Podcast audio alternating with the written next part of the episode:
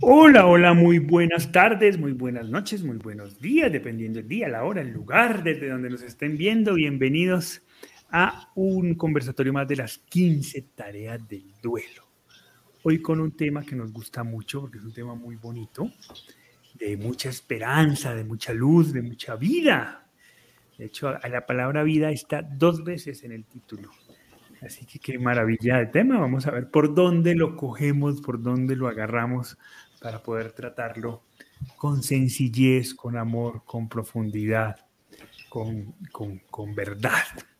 Así que pues bienvenidos a este espacio. Aquí su participación va a ser muy, muy importante porque también pues, son ustedes los que dictan el camino en este conversatorio. Así que bienvenidos todos.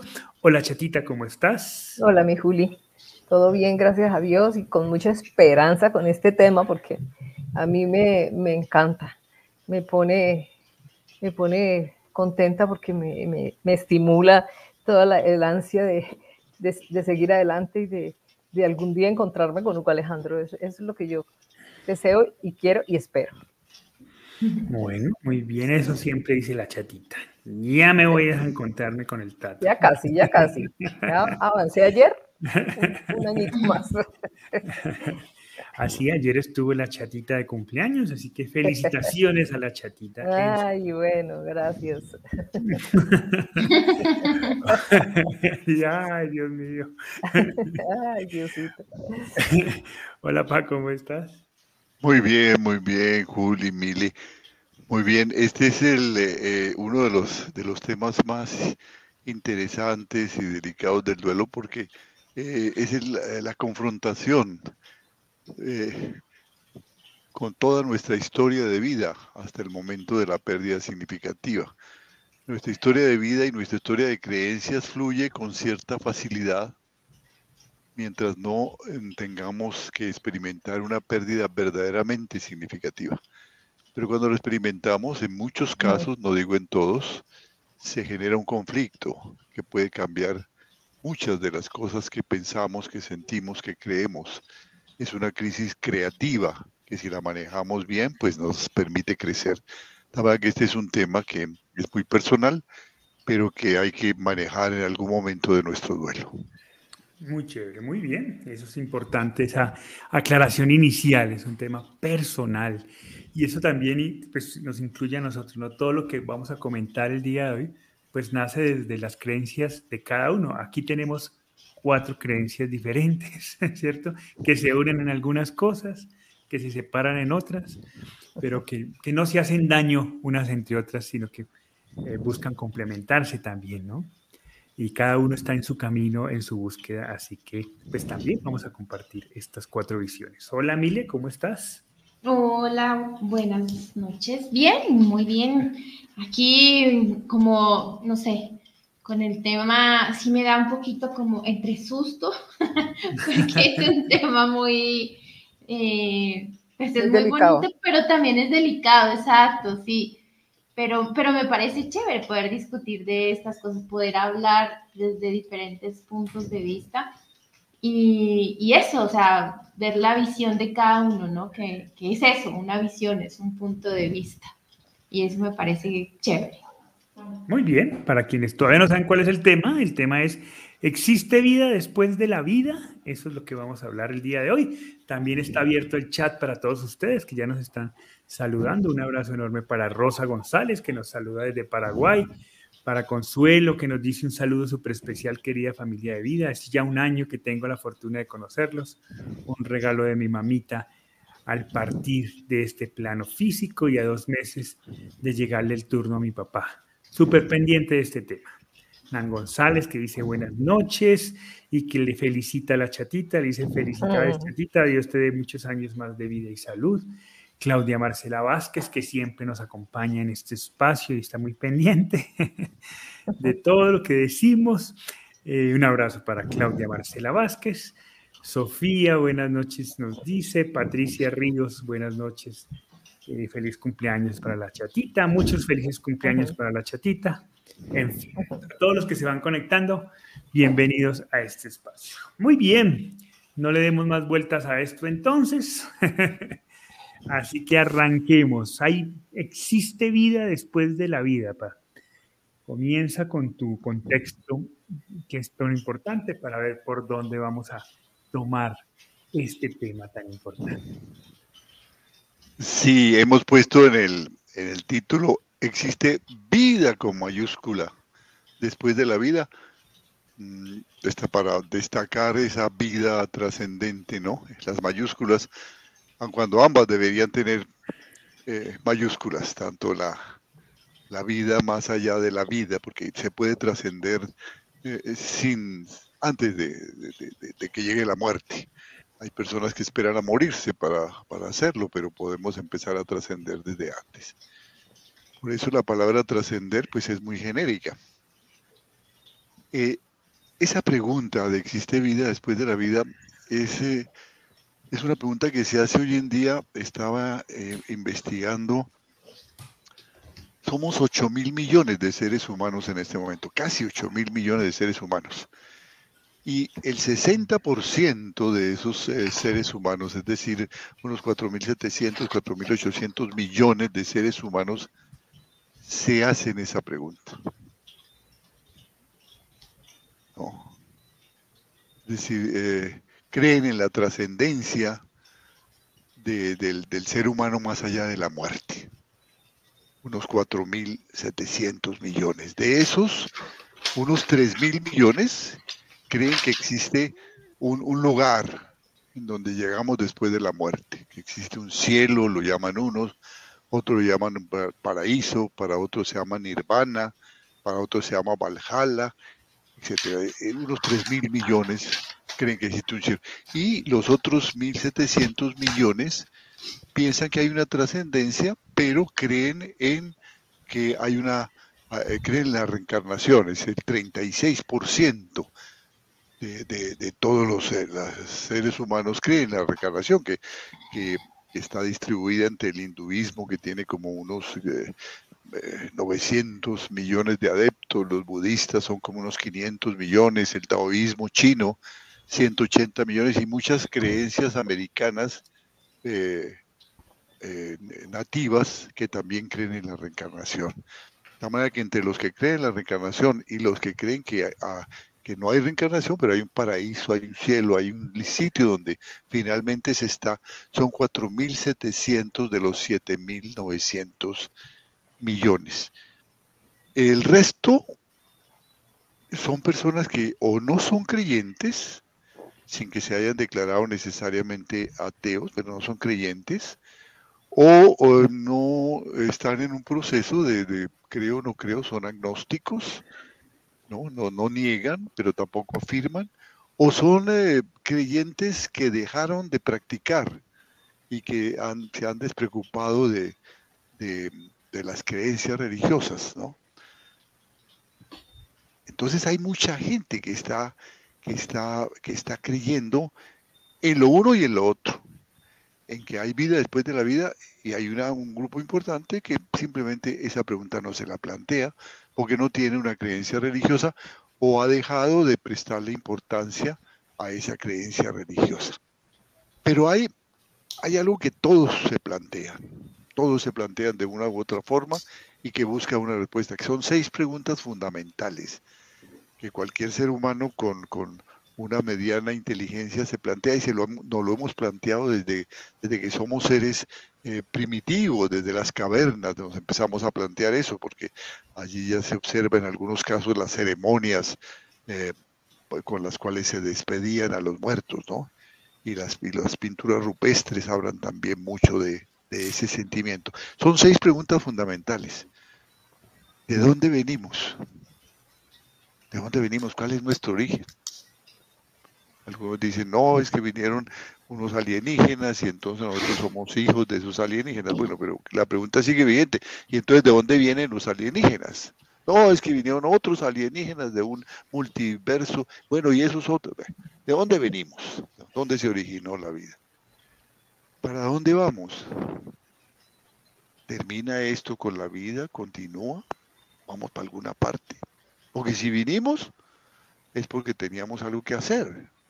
¿Hay algún proyecto o es algo que se hace, hizo al azar es un, somos un fenómeno de la naturaleza que se hace al azar. ¿Qué hacemos aquí? Es una tercera pregunta muy importante, que la, identificamos como el sentido de la vida. ¿Qué sentido tiene la vida? ¿Qué hacemos aquí? ¿Qué vamos a hacer aquí? Si vamos para alguna parte y venimos de alguna parte, entonces, ¿qué vamos a hacer entre tanto? ¿A qué nos vamos a dedicar?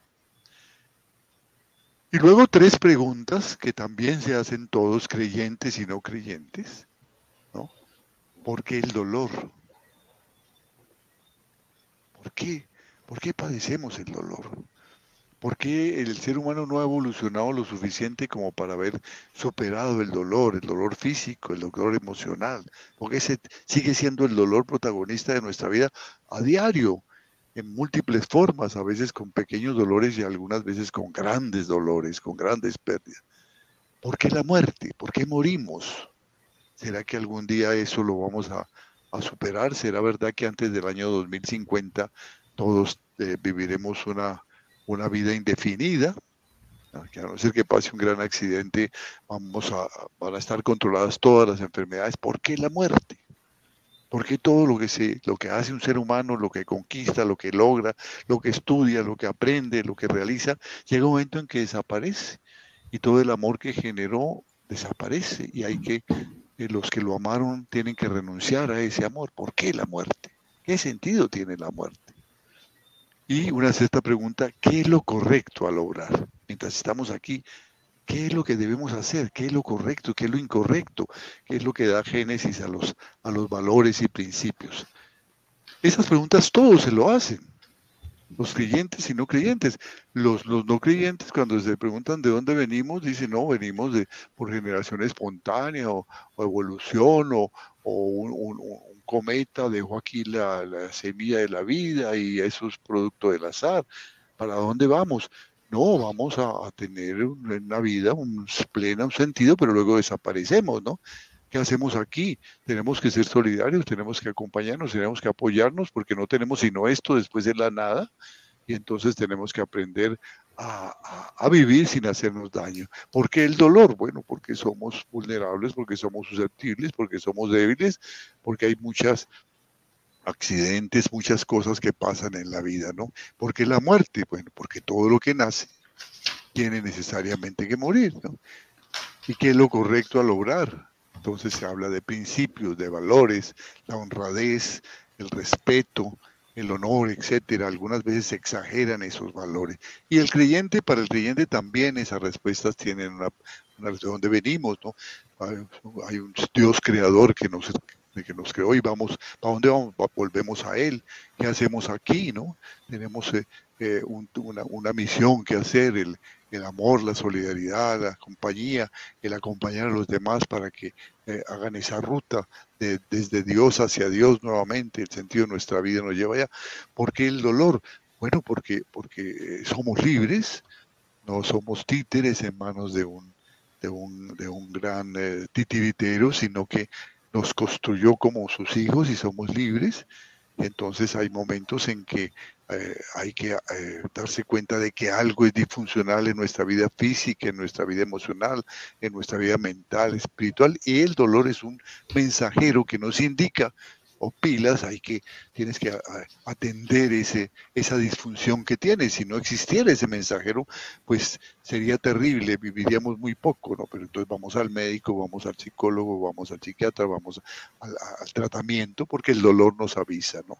¿Por qué la muerte? Bueno, porque la vida necesita alimentarse permanentemente y son las plantas que mueren, los animales que mueren, los seres humanos que mueren, los que nutren nuevamente eh, la, vida. ¿no? Y que lo correcto para orar están en los principios, para los creyentes, en los principios de sus propias religiones. De tal manera que si deseamos una respuesta a la pregunta de si existe vida eterna luego de esta vida terrenal, esa respuesta es una respuesta múltiple, que hay que buscarla en los principios de los cuales se nutre la creencia o la religión que profesamos. Este es el papel de las religiones, responder esas seis preguntas fundamentales. Entonces, si hemos eh, sido educados en una religión, allí vamos a encontrarlas. Si no somos creyentes, pues, pues buscamos esas respuestas en la ciencia, esperando que la ciencia algún día las responda. Pero si somos creyentes, las buscamos en la ciencia, pero también en la fe, en las creencias, en las religiones que profesamos. Para eso, por eso nacieron las religiones. Las religiones buscan dar esa respuesta y es allí donde debemos encontrar esa respuesta. Si no encontramos esa respuesta en nuestra religión, entonces debemos profundizar en nuestra religión, en aquello que estamos creyendo. Porque es que cuando no pasan cosas eh, dolorosas en nuestra vida, pues las creencias que nos enseñaron de niños son suficientes.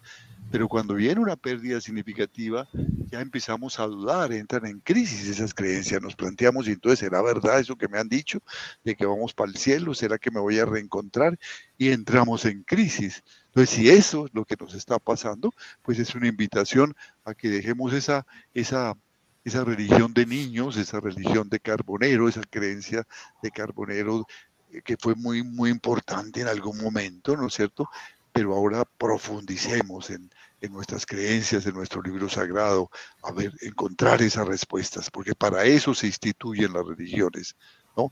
O si es el caso, si realmente mi religión no me da la medida, pues tengo que evaluar la validez de lo que estoy creyendo, ¿no? Fui engañado, ¿no?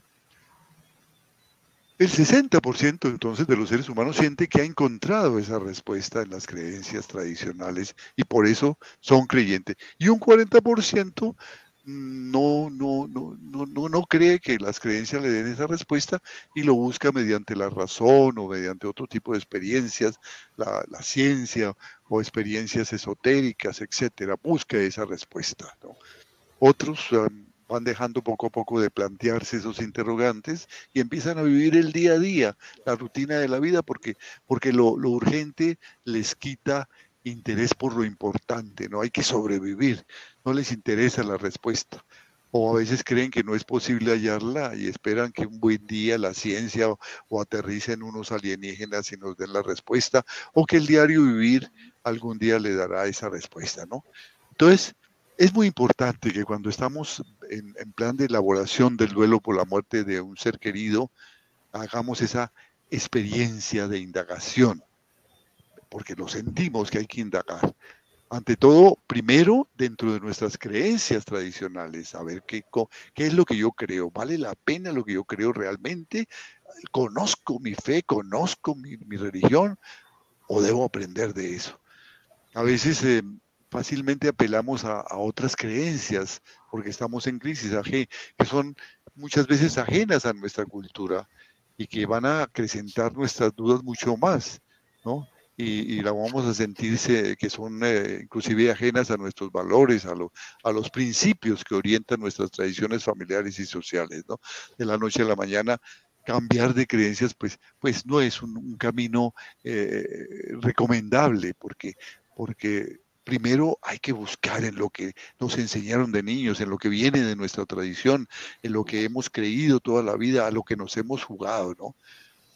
Al comienzo del duelo, muchas personas enfrentan profundas crisis de fe, pero en la medida en que poco a poco se van normalizando esas emociones y esos sentimientos que nos hacían daño, vamos preparándonos para afrontar nuevas respuestas, nuevos retos, relacionados con lo que, con lo que siempre habíamos creído, ¿no?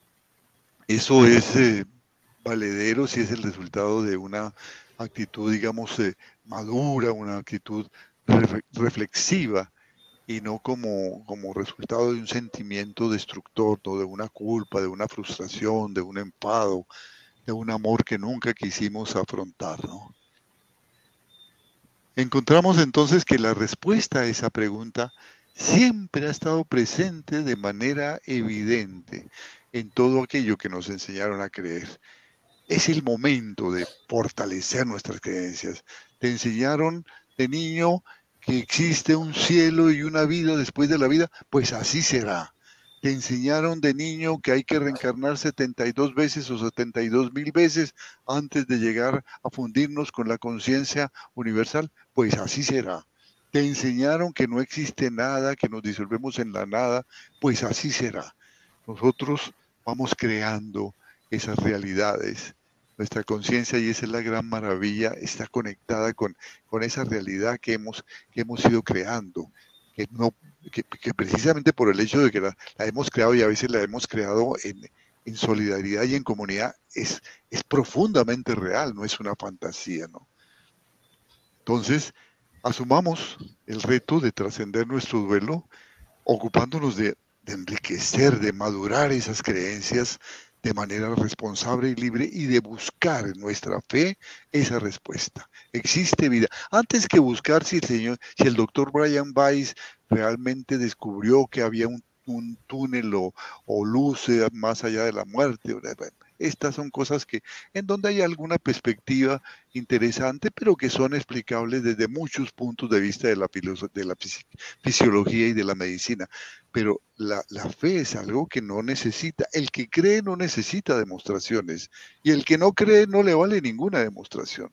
La fe se impone por encima de todo, ¿no? Y respetar también a aquellos que deciden eh, hacerlo a través de la ciencia, ¿no? Eh, no sé si hay vida o no hay vida, pero estoy buscando una respuesta. ¿no? Más importante que todo eso, creo yo, eh, no es preguntarse si hay vida después de la vida, sino si hay vida antes de la muerte. Porque muchos seres humanos están aquí y no viven no viven el momento, no viven el aquí y ahora, no viven los valores, no han podido aprender a amar, no han podido aprender a respetar, no aman su trabajo, no aman su familia, no se aman a sí mismos, no tienen un propósito de vida, no viven. Hay que vivir, hay que vivir antes de la muerte. Eso es muy importante. Esto es muy importante. Y creo que el duelo también nos enseña eso porque hace que reconstruyamos nuestro sentido de vida entonces empezamos a sentir que la vida vale lo que tenemos ahora aquí. Creo que esto para, para que comencemos me parece importante. Bueno, muy bien, Pa, muchas gracias. Em, se me formulan varias, varias preguntas que, que, quiero abrir, no solo a los que estamos aquí presentes, sino también a todas las personas que nos acompañan en el chat para que nos compartan con sus, con sus reflexiones, sus propias historias, sus pensamientos sobre este tema. Y porque es que me parecía curioso, eh, al principio cuando, cuando hicimos la presentación de cada uno, eh, pues algunos de nosotros expresamos nuestro, nuestro miedo, ¿no? nuestro temor frente al tema. Eh, y luego mi papá dice, lanza unas estadísticas eh, sobre que lo, único que hacen es dar cuenta de la importancia de la pregunta. Es decir, no es una pregunta que se formula por allá alguien que está meditando en una montaña y es ermitaño, ¿no? Es, es la pregunta fundamental de la existencia humana. Es una pregunta que. El, el, ser humano se formula esa pregunta por el simple hecho de ser humano y existir. ¿Por qué estamos aquí? ¿Para qué estamos aquí? ¿Cuál es el objetivo de todo esto?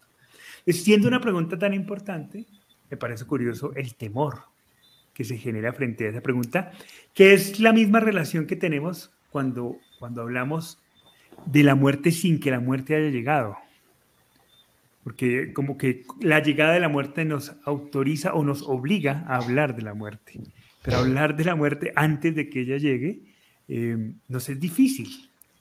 Además es chistoso porque es como mucha, hay muchas creencias que se centran en que si hablamos de la muerte es invocarla, como si la muerte necesitara ser invocada, ¿no? Y no fuera parte, sí, no fuera parte de nuestro diario.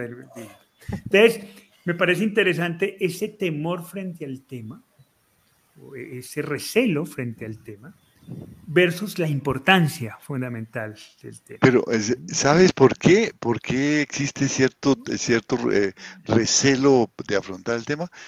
Mira, hay, eh, unas 4.200 religiones oficiales en el mundo y unos 200.000 sectas y creencias de, de, toda índole diferentes. Pero 4.200 religiones oficiales serias en el mundo, registradas, certificadas. Y todas, sin ninguna excepción, dicen que tienen toda la verdad. Que tienen un libro sagrado donde está toda la verdad. Y ahí y que hay que creer eso. Y el que no cree eso es un hereje. o es un apóstata, y si lo divulgas se convierte en un hereje. Entonces hay una confrontación muy madura entre las religiones todavía, a nivel de, popular en la casa, en los barrios, y a nivel también eh, mundial, guerras de religiones. Todavía seguimos teniendo estúpidas guerras están originadas en creencias de religiones diferentes. Entonces, esa confrontación, cuando uno plantea este tema y el otro no está de acuerdo, entonces dejamos de ser amigos, ¿no? Cuando lo lindo es que eso nos enriquece, el hecho de que tú pienses diferente y de que tú me aportes tu manera diferente. Entonces, es el temor a esa confrontación, a herir sus susceptibilidades o a que seamos heridos en nuestras creencias. Yo, yo, también pienso que, que, puede ir, o sea, por esta necesidad de, de la certidumbre, ¿no? De convertir lo incierto en cierto. Es muy curioso porque justo, o sea, eh, eh, hay muchas, muchas cosas en la, en la vida que, pues, que, con las que tenemos que vivir eh, en esa incertidumbre desde cuando empezamos una familia, de saber si la relación de pareja va a ser para siempre, de cuándo nos vamos a morir o de qué manera, y como esta pregunta, ¿no? De si hay vida después de la, de, de la vida. Y eso de alguna manera, o sea, no, la, ahora creo que es todavía más más fuerte esta necesidad de las personas de, empezar a, encontrar certeza y de esa incapacidad a veces de vivir con la incertidumbre que, trae la vida. Entonces, por ejemplo, ahorita que Hugo decía de, este, de, esta manera inmadura de, vivir la, fe o las creencias religiosas, pues también se convierte en que eh, es la certeza de que yo tengo la razón y el otro tiene que callarse entonces ahí no, no, no, mi, creencia o mi fe, pues no genera paz.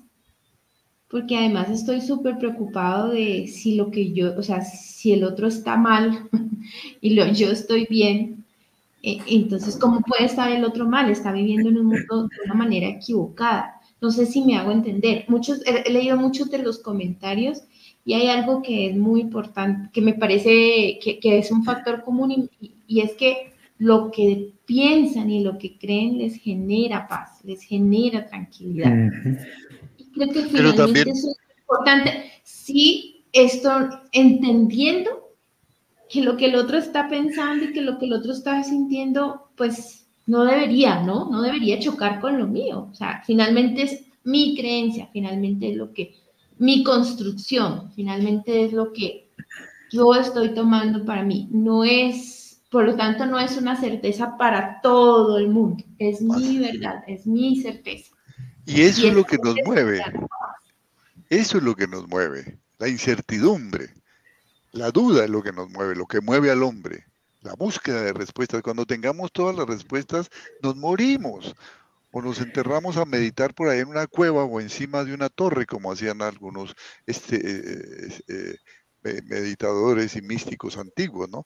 Me, acordaste mucho, eh, Mile, de, de, un, de, una conferencia a la que me he referido yo muchas veces, de, Max Niff, el músico y político chileno, ganador del Premio Alternativo de Economía, que tituló De la esterilidad de la certeza a la fecundidad de la incertidumbre.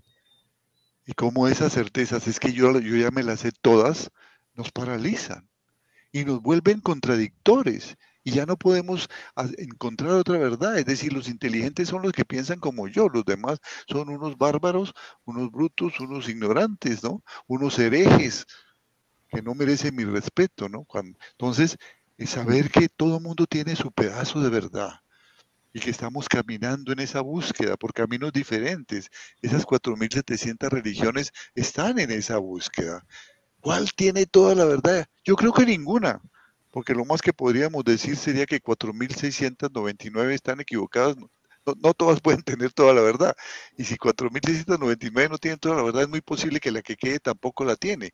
Pero son búsquedas honestas, serias, la mayoría de las veces, de el encuentro con la verdad, de resolver esa duda, esa incertidumbre, de estar. La incertidumbre es la que nos mueve, la que nos, nos lanza la mirada al cielo, a ver el infinito que está por ahí arriba, o a través del microscopio o de la cuántica o del acelerador de hadrones, a ver el infinitamente pequeño que está más, que, que, que, que, no vemos tampoco a simple vista, ¿no? Esa incertidumbre es lo que hace, lo que ha hecho al hombre grande y lo ha hecho pequeño. Esa incertidumbre. En el momento en que tenemos certeza, la vida pierde sentido.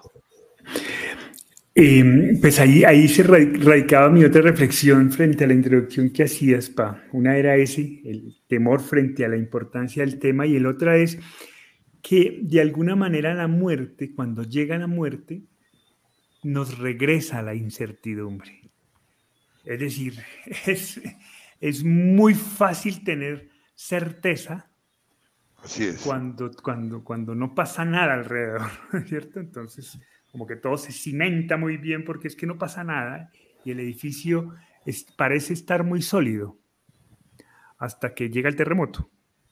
Y cuando llega el terremoto, de pronto nos damos cuenta que los cimientos no, están bien hechos o de pronto nos damos cuenta que realmente se hizo un buen trabajo de cimentación. Eh, pero es, es, el terremoto el que finalmente nos regala la incertidumbre. ¿no? Eh, por eso es tan importante eh, la muerte como, como el elemento fundamental para reformular todas estas concepciones de vida. Por ahí nos decía alguien, eh, Marín Flores Quintana, decía, estoy peleada con la religión aún, pero en toda la rabia rezo por él, porque él creía. Y un poco para explicar lo que nos cuenta Marín, dice, mi pareja no está en esta vida humana hace seis meses tengo un mínimo de esperanza de volverme a encontrar de algún modo.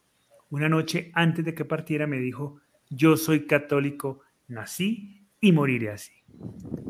Pero mira la, todo el juego de las dos, y lo importante de constructos espirituales, ¿no? Y lo importante de amar la creencia del otro y de respetarla, ¿no? Porque es en la cultura, es en la conexión entre los seres humanos que las creencias nacen y se fortalecen. Por eso se formaron las religiones, religaron, es decir, reamarraron a unos con otros, aquellos que se entendían, aquellos que estaban conectados, aquellos que se amaban, aquellos que se respetaban, y fomentó ese respeto. Como bien dices, en la crisis de la, del, duelo entra ese un juego, pero también hay la posibilidad de, de volver al fondo a mi creencia, de ir a estudiar a fondo. Y me voy a sorprender muchas veces de que había respuestas que antes simplemente no me planteaba preguntas para ellas, ¿no? Porque no había necesidad, pero ahora tengo que profundizar. Y entonces encuentro que tiene mucho más sentido. O me doy cuenta que estaba siendo engañado, ¿no?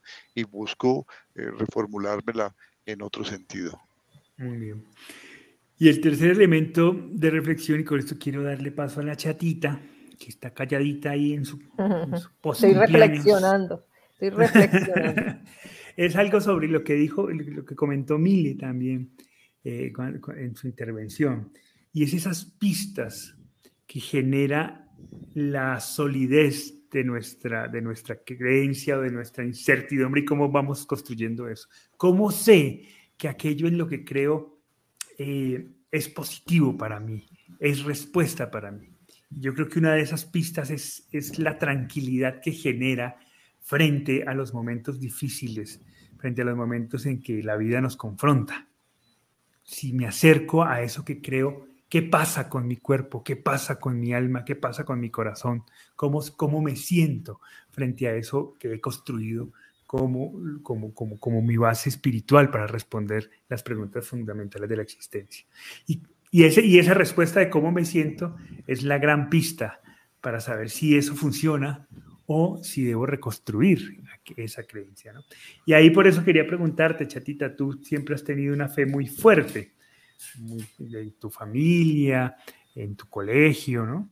Eh, la, devoción a la Virgen, eh, siempre que nosotros salimos de casa, la bendición, todos los santos habidos y por haber ahí atravesados con la Virgen. ¿Qué pasa cuando muere mi hermano? Con todo eso en lo que tú crees? Precisamente estaba Hugo Alejandro en cuidado intensivo y en el mismo instante en que yo lo vi todo maltratado, eso, esa fue la primera reflexión con toda mi rabia. Yo dije, si tú eres cuerpo y alma y ninguna bala puede dañar tu alma y tú eres más alma que cuerpo, porque el cuerpo eh, es el cascaroncito que, nos prestaron para poder vivir y movernos aquí en la, en la tierra, y, pero el alma es la que nos mueve. Eh, entonces, eh, pienso que el alma es energía y, y, esa energía es la que reflejamos siempre. A veces uno se encuentra con una persona y, y como que siente cierta empatía con la otra persona. En cambio, hay otras que, que pasan desapercibidas con uno. Entonces, yo pienso que esa energía cuadra con la otra energía que, que está presente. Y porque no podemos ser, no, no es justo que, que un creador nos haya dado solo un cuerpo y vaya a esa tierra y defiéndase y, y vea a ver qué hace para sobrevivir porque, porque es bien dura. Entonces, no, eso, eso no puede ser. Y yo me resisto a pensar que Hugo Alejandro era solo cuerpo y, y, y, lo avaliaron y se acabó. Semejante belleza de muchacho que, que es. Entonces, e, eso no se puede perder. algún lado tiene que ir. Y, algún, y, en eso, y en ese lado que él esté, en ese sitio que él esté, es donde va a llegar mi alma directica a, unirse con su alma para, para, digamos, terrenalmente en un abrazo eterno. Entonces, yo sí, yo sí no puedo pensar que, que, uno se murió, que uno vino a esta tierra a luchar como tiene que luchar y, y, se murió porque tiene que morirse y se acabó. Eso, eso no puede ser, eso no puede ser. Tiene que, tiene que haber algo grande, el ser humano es perfecto y entonces eso tiene que ser, tiene que haber algo sublime y, y somos seres humanos hermosos y radiantes, entonces nosotros, esa, luz no se puede perder. Así nos dé lo que nos dé y nos den las balas que nos den las balas, eso, eso es lo de menos. Eh, eh, el alma a, la hora de la verdad tiene que, salir airosa y tiene que mostrar lo que, lo que era ese ser humano. Entonces yo sí pienso que, que, me da mucha esperanza y, es, y en ese mismo instante en que yo dije, podrán darle todas las balas a su cuerpo, pero su alma no se daña. Para mí eso significó un pasito a la paz que después tuve, porque, porque dije, pueden matarlo, su, humanidad, pero, pero su espíritu y su alma es más grande y entonces no va a morir.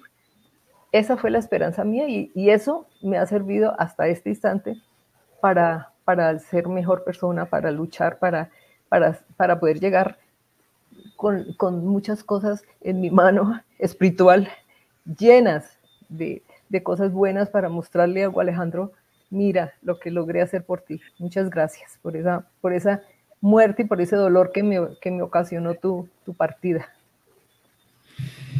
Muy bien. Dale, Emile. No, que escucho a la chata y, pienso en, las personas que han tenido eh, pues, una pérdida eh, pues por muerte de un ser querido. Eh, y, y, veo como un factor en común y es que la mayoría de las personas siguen teniendo una, una conexión. Puede estar ligada o no a una creencia, a su fe o a su espiritualidad, pero de alguna manera siento que eso sí le da como esa, esa respuesta, ¿no? O sea, no sé si están vivas, pero da un sentido, o sea, da un sentido a la, a la muerte. Una conexión con tu ser querido. Y de alguna manera eso es como, como seguir, no sé, o sea, así, teniendo vivo al espíritu, al alma, a, ese ser, ¿no? Porque cuando la escucho hablar y, y, a muchas personas, o sea, lo sienten, ¿no? Sienten, es como más presente a veces, incluso en estos días, ¿te acuerdas, Juli, que acompañábamos una familia y nos decía, está más presente ahora, lo sentimos más, en, no sé, en, nuestra vida, lo eh, como en, las cosas bonitas, en, las personas, en las cosas que hacemos, en las acciones que tomamos, en, las reuniones con sus amigos en la naturaleza, en el rayo del sol, en las aves.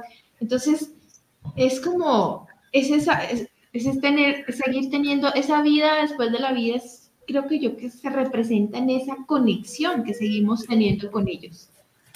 De alguna manera. Sofía nos dice, yo también creo que me voy a encontrar con, mis, con mi ser querido y con mis animalitos. No, sí, yo también. Bien, eh, vamos a comenzar a compartir todo porque el chat ha estado muy activo y hay cosas bien interesantes que nos están compartiendo. Entonces quiero dedicarle este, estos últimos 20 minutos a todas las personas que nos están compartiendo sus reflexiones con tanta generosidad. Pero antes quiero recordarles que eh, abrimos convocatoria para eh, la certificación de cómo crear y acompañar grupos de apoyo.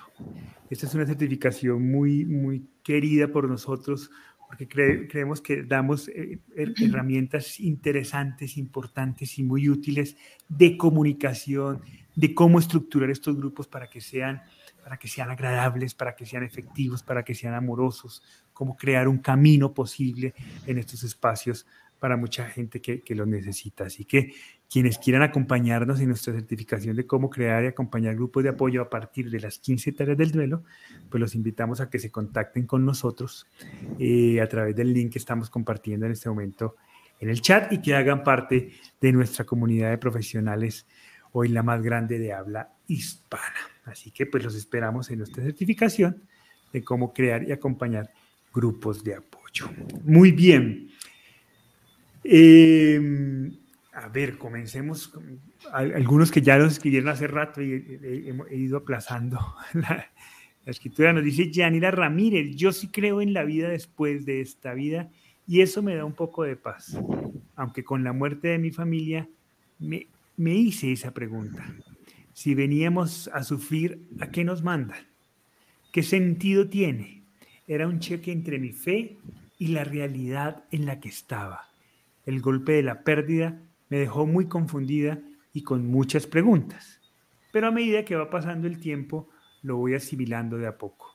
Gracias por abrazarme en el taller de las 15 tareas del duelo.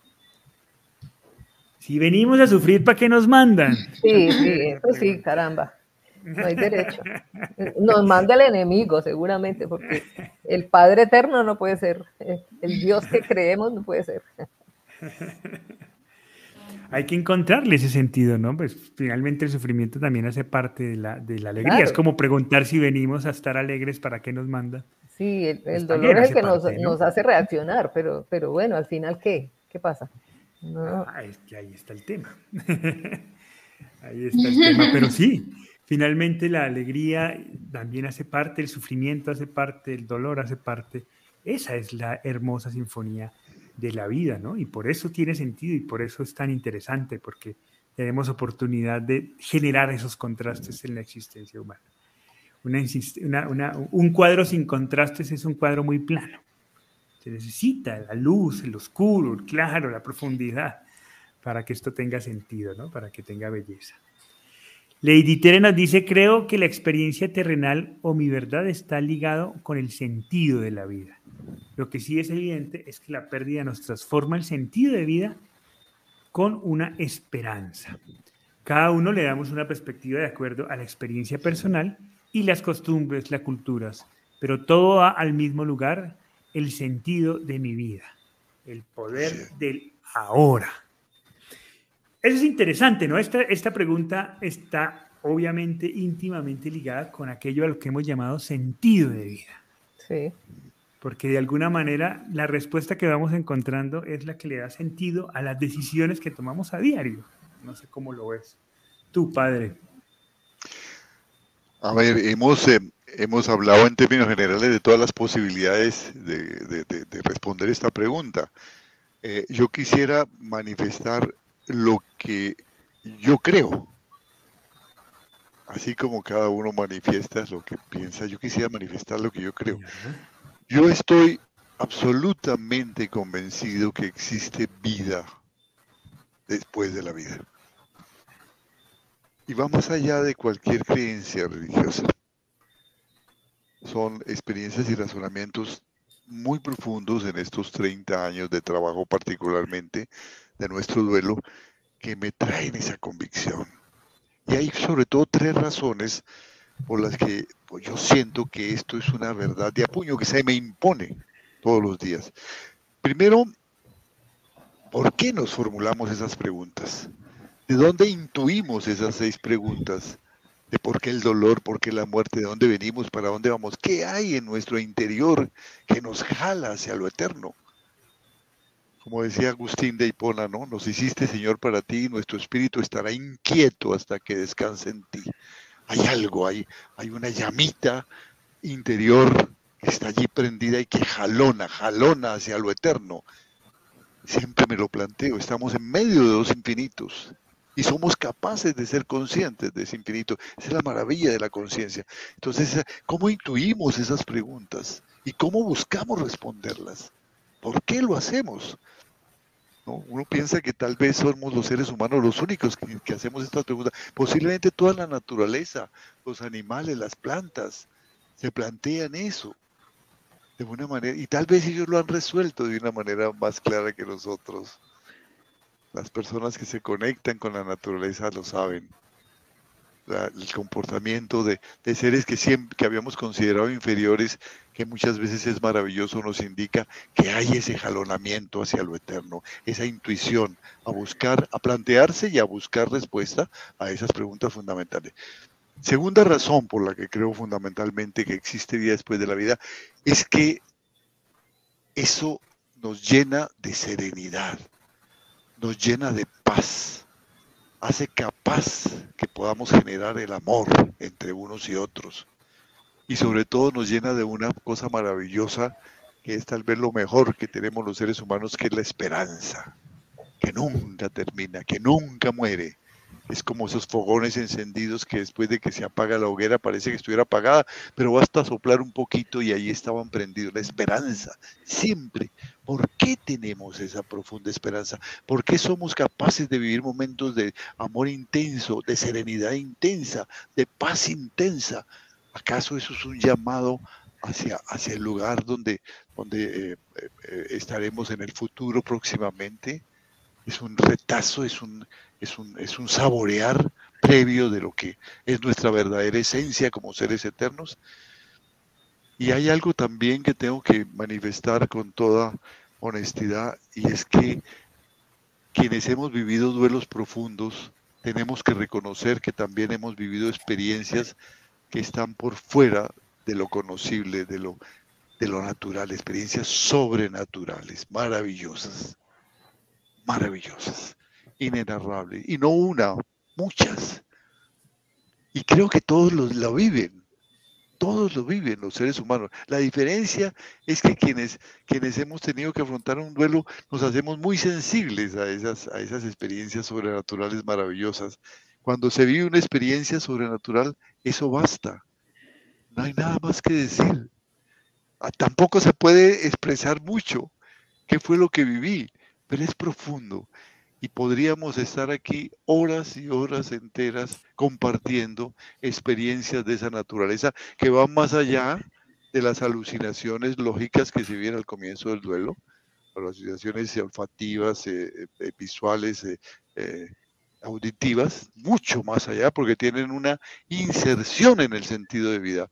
Iban dirigidas a mejorar el sentido de vida nuestro o de nuestro entorno y se siguen manifestando y siguen, y siguen eh, enraizando y se van haciendo más fuertes y te van haciendo sentir que hay un valor divino en lo humano y que eso de que somos hijos de Dios es realmente una posibilidad cierta y que nacimos para ser creadores de universos es realmente una posibilidad cierta y que la vida no acaba con la muerte es una posibilidad cierta.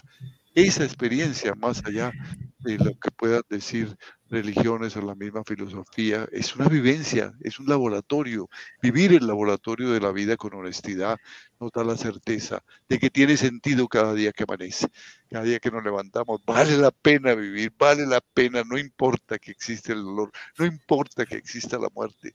Vamos a trabajar para, para, hacer un bálsamo cuando exista el dolor. Vamos a trabajar para reencontrar el sentido cuando venga la muerte. Y tenemos esa responsabilidad. Y lo hacemos y sentimos amor y solidaridad y lealtad y esperanza y serenidad y paz. Unas, unas experiencias maravillosas que están más allá de la rutina de simplemente sobrevivir. Creo profundamente en eso. Aquí hay una, una participación que parece muy interesante porque, porque creo que hace parte de una primera etapa del duelo que muchas veces es fortalecida por, por, la, por, eh, ese temor del que hablábamos sobre hablar de estas preguntas fundamentales de la existencia humana. ¿no?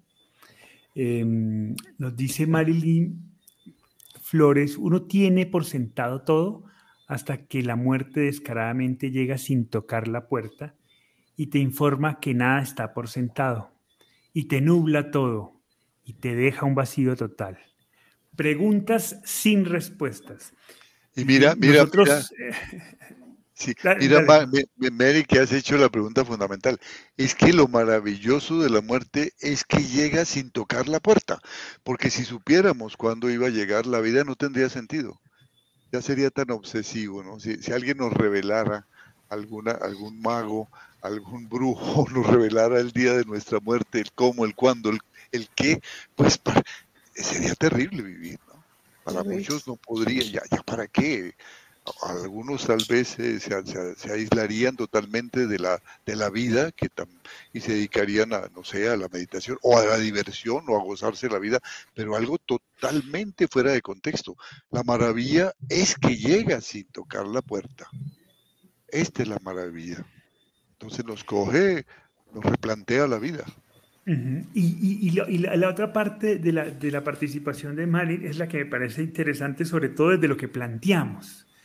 Eh, dice ella, preguntas sin respuesta. Nosotros nos llamamos cuando el duelo pregunta. Cuando el duelo pregunta, formula una metodología que se llama las 15 tareas del duelo. Y esa metodología está centrada fundamentalmente en la importancia de preguntar y en la firme convicción de que esas preguntas tienen respuestas, tienen muchas respuestas. Y por eso hemos construido toda una metodología desde el sentir, desde el comprender, desde el trascender, para que la persona pueda encontrar esas respuestas. Porque sí creemos que esas, primero que tenemos el derecho a generar las preguntas, eso es importante. Pero segundo, que esas, que esas preguntas tienen una respuesta. No puede ser que las preguntas más importantes de la existencia humana sean un misterio. Son, son unas preguntas fundamentales las que les dan sentido a nuestra vida. Si no tuvieran respuesta, ninguna vida tendría sentido. Pero el mundo está lleno de personas con sentido. Quiere decir que han, encontrado respuestas o están en esa búsqueda. Y, exacto. Y cada uno tiene su propia respuesta.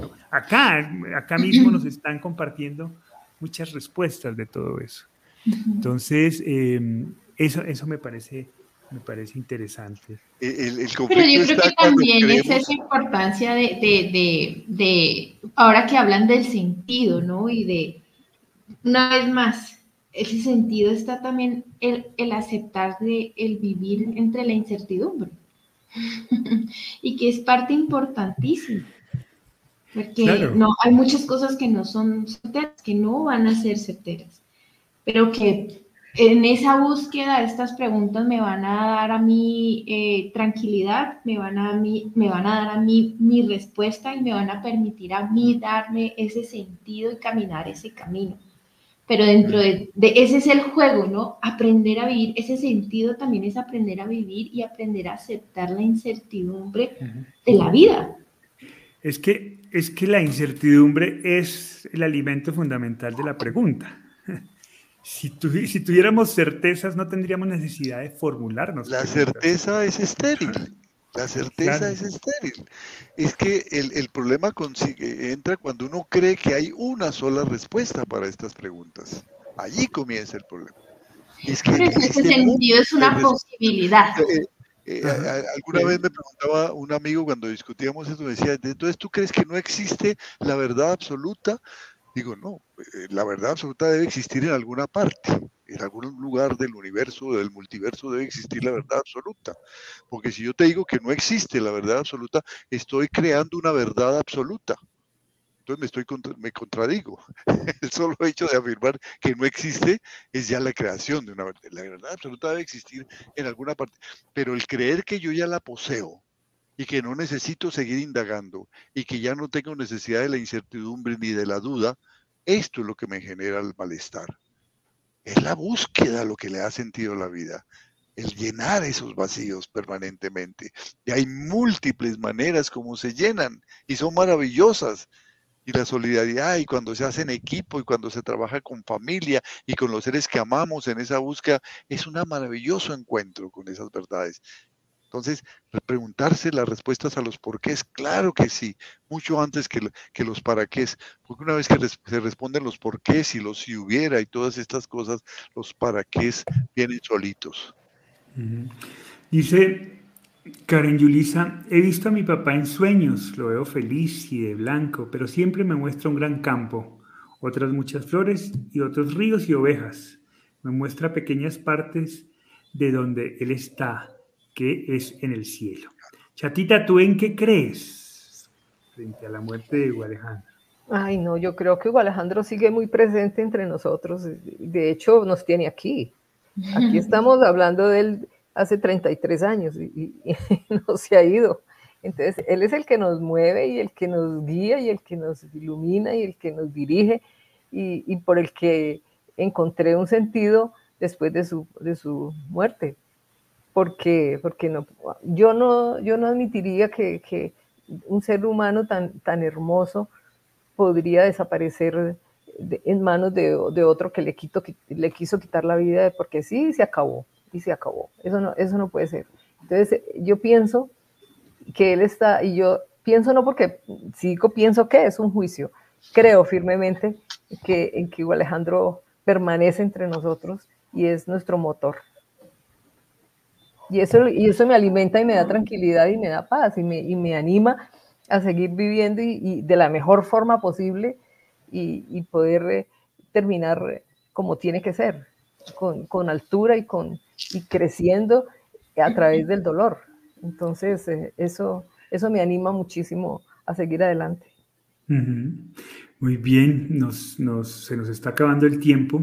Quiero compartir un par de comentarios más eh, que hoy estuvo el chat muy, muy interesante. Nan González dice, siendo creyente y luego de profundizar en lo espiritual, llegué a la conclusión de que la muerte no existe. Solo se desprende de un cuerpo físico, somos seres espirituales. Y si nos viéramos como tal, el dolor de una pérdida no sería tan fuerte. No sería tan duro, sí. Muy cierto. Eh, y nos dice Karen Yulisa, Yulisa nos dice, yo sí creo que hay vida nueva y nuestros seres queridos siguen con nosotros como luz. Se ven las señales que nos brindan. Muchos temen a la muerte, pero yo le tengo respeto. Muy bien, de eso se trataba este conversatorio. Este es un tema que planteamos cada tanto porque nos parece muy interesante eh, y, buscamos plantearlo desde el respeto, desde la, desde la claridad de las creencias que cada uno de los aquí presentes tiene y de la que todos los que nos comparten, eh, desde el respeto por cada una de esas creencias, pero también desde la esperanza y desde la posibilidad de sentir que todo este proceso de duelo tiene un sentido profundo para la existencia de todos los que lo están experimentando en ese momento. Esa esperanza quizás pueda llegar a brindar un poquito de luz y de tranquilidad en momentos de mucha oscuridad para muchas personas. Así que muchas gracias por acompañarnos en este tema. Sé que es un tema que tiene mucha convocatoria y tuvimos sala llena. Y qué bueno, qué bueno porque quiere decir que ahí está. Estamos formulando las preguntas que son. Y, de esto se trata. Aunque no podamos comentar la pregunta de Héctor Pucha, dice, dice, ¿ha habido alguna experiencia que permita asegurar que hay vida luego de la vida? Espiritualmente creo que sí. Eh, ¿qué? Somos energía. y la energía no se acaba, solo se transforma. Pues como que no la pudimos comentar, de hecho tuvimos un programa, de una hora comentando esa pregunta. Sí, pero habla de experiencias, hay que, habría que saber de qué tipo de pues, experiencias estamos hablando, porque hay experiencias científicas, hay experiencias espirituales, hay experiencias... Pero, papá, pues aquí estamos hablando desde nuestra experiencia, tú hablaste de tu experiencia y diste una respuesta muy clara frente a eso. Y creo que muchos de los que están eh, dando respuesta hoy en el chat hablan desde esas experiencias que pregunta Héctor. El tema es que lo, que lo que tú dices, ¿no? Para el creyente, cualquier prueba funciona. Para quien no cree, no importa las pruebas, sencillamente no funciona. Eh, pero aquí todas las personas... Se piensa que la única experiencia posible es la experiencia científica, ¿no? Y la ciencia cambia, cambia permanentemente. Las verdades científicas, las únicas verdades que, que en torno a la ciencia son permanentes son las matemáticas. El teorema de Pitágoras para, para la, la, geometría plana es lo mismo para los creyentes que para los no creyentes y pasarán años y siglos, ¿no? Tuvo Riemann que hablar de un universo curvado y Lobachevsky de un universo curvado en sentido contrario para que tuviera una variación el teorema de Pitágoras. Pero mira, que pero en, pero en este eso es permanente. Y, ah. llegar a esa convicción de que da la matemática tal vez eh, eh, ese no es el camino. Ese no es el camino porque hay cosas que van mucho más allá de eso. Sí, y que eh, el problema es que incluso ante la solidez de las pruebas, hay gente que incluso aún no cree. Por eso hay terraplanistas, por ejemplo. Sí. Sobre cosas que no se discuten y hay muchos, y no son poquitos, son muchos que todavía creen que la, Tierra es plana y hacen demostraciones científicas todos los días para demostrar que la Tierra es todavía discuten si, si, si, hubo evolución o no hubo evolución, ¿no? Y, se sienten atacados. Muy bien. bueno, aquí nos podemos quedar toda la tarde, toda la noche hablando sobre este tema, es un tema muy interesante. Eh, no sé, ¿quiere decir algo más, Mili? Que, eh, no, no, no, no. ¿No? Muy bien, recordarles entonces, para quienes quieran acompañarnos en nuestra certificación de cómo, de cómo eh, acompañar y liderar grupos de apoyo, pues que nos contacten a través de los links que compartimos en el, en el chat y con mucho gusto les podemos brindar la información para que se inscriban y podamos seguir hablando de este y de muchos otros temas que estamos seguros van a ser de mucho interés para cada uno de ustedes. Así que para quienes quieran acompañarnos en esta certificación, ahí acabamos de colgar los enlaces de WhatsApp para que, para que nos permitan enviarles toda la información necesaria. Muchas gracias, Mile. No, a ustedes muy em, enriquecedor el, conversatorio el día de hoy. Escuchar todas las los comentarios, las experiencias de cada uno de los participantes. Siempre es grato. Muchas gracias, Pa. Sí, termino con esa sugerencia de Yanira Ramírez, la esperanza de volvernos a abrazar. Gracias. No solo aquí, sino más allá. Así es. Muchas gracias, Chatita, y feliz cumpleaños. Feliz cumpleaños Chata. Gracias. Estoy ya creciendo en mi energía para unirme a la energía de Diego Alejandro. Ya mismo sigo con eso. Me queda, un poco tiempo. Esta chata, Voy avanzando. chata no nos quiere, ella está que se deshace de nosotros. Que va. No, no, no, no. que va. si me voy, mi energía queda con la de ustedes, así que no hay problema. bueno, chatita, pues ojalá nos acompañen muchos años. Dios quiera, sí, Dios quiera. y a todos ustedes también, ojalá nos sigan acompañando en estos espacios donde nos encontramos todos los miércoles en nuestro canal de YouTube de Cuando el Duelo Pregunta, también en el canal de YouTube de psicóloga Milena Casas. Ahí nos pueden seguir en YouTube y también en Instagram. Nos encuentran con ese mismo, Cuando el Duelo Pregunta y psicóloga Milena Casas. Ahí permanentemente estamos colgando información, reflexiones, eh, preguntas, eh, actividades que todos los días estamos creando para todos ustedes. Así que muchas gracias por seguirnos y los esperamos la próxima semana en un conversatorio más de las 15 tareas del duelo. Chao, chao.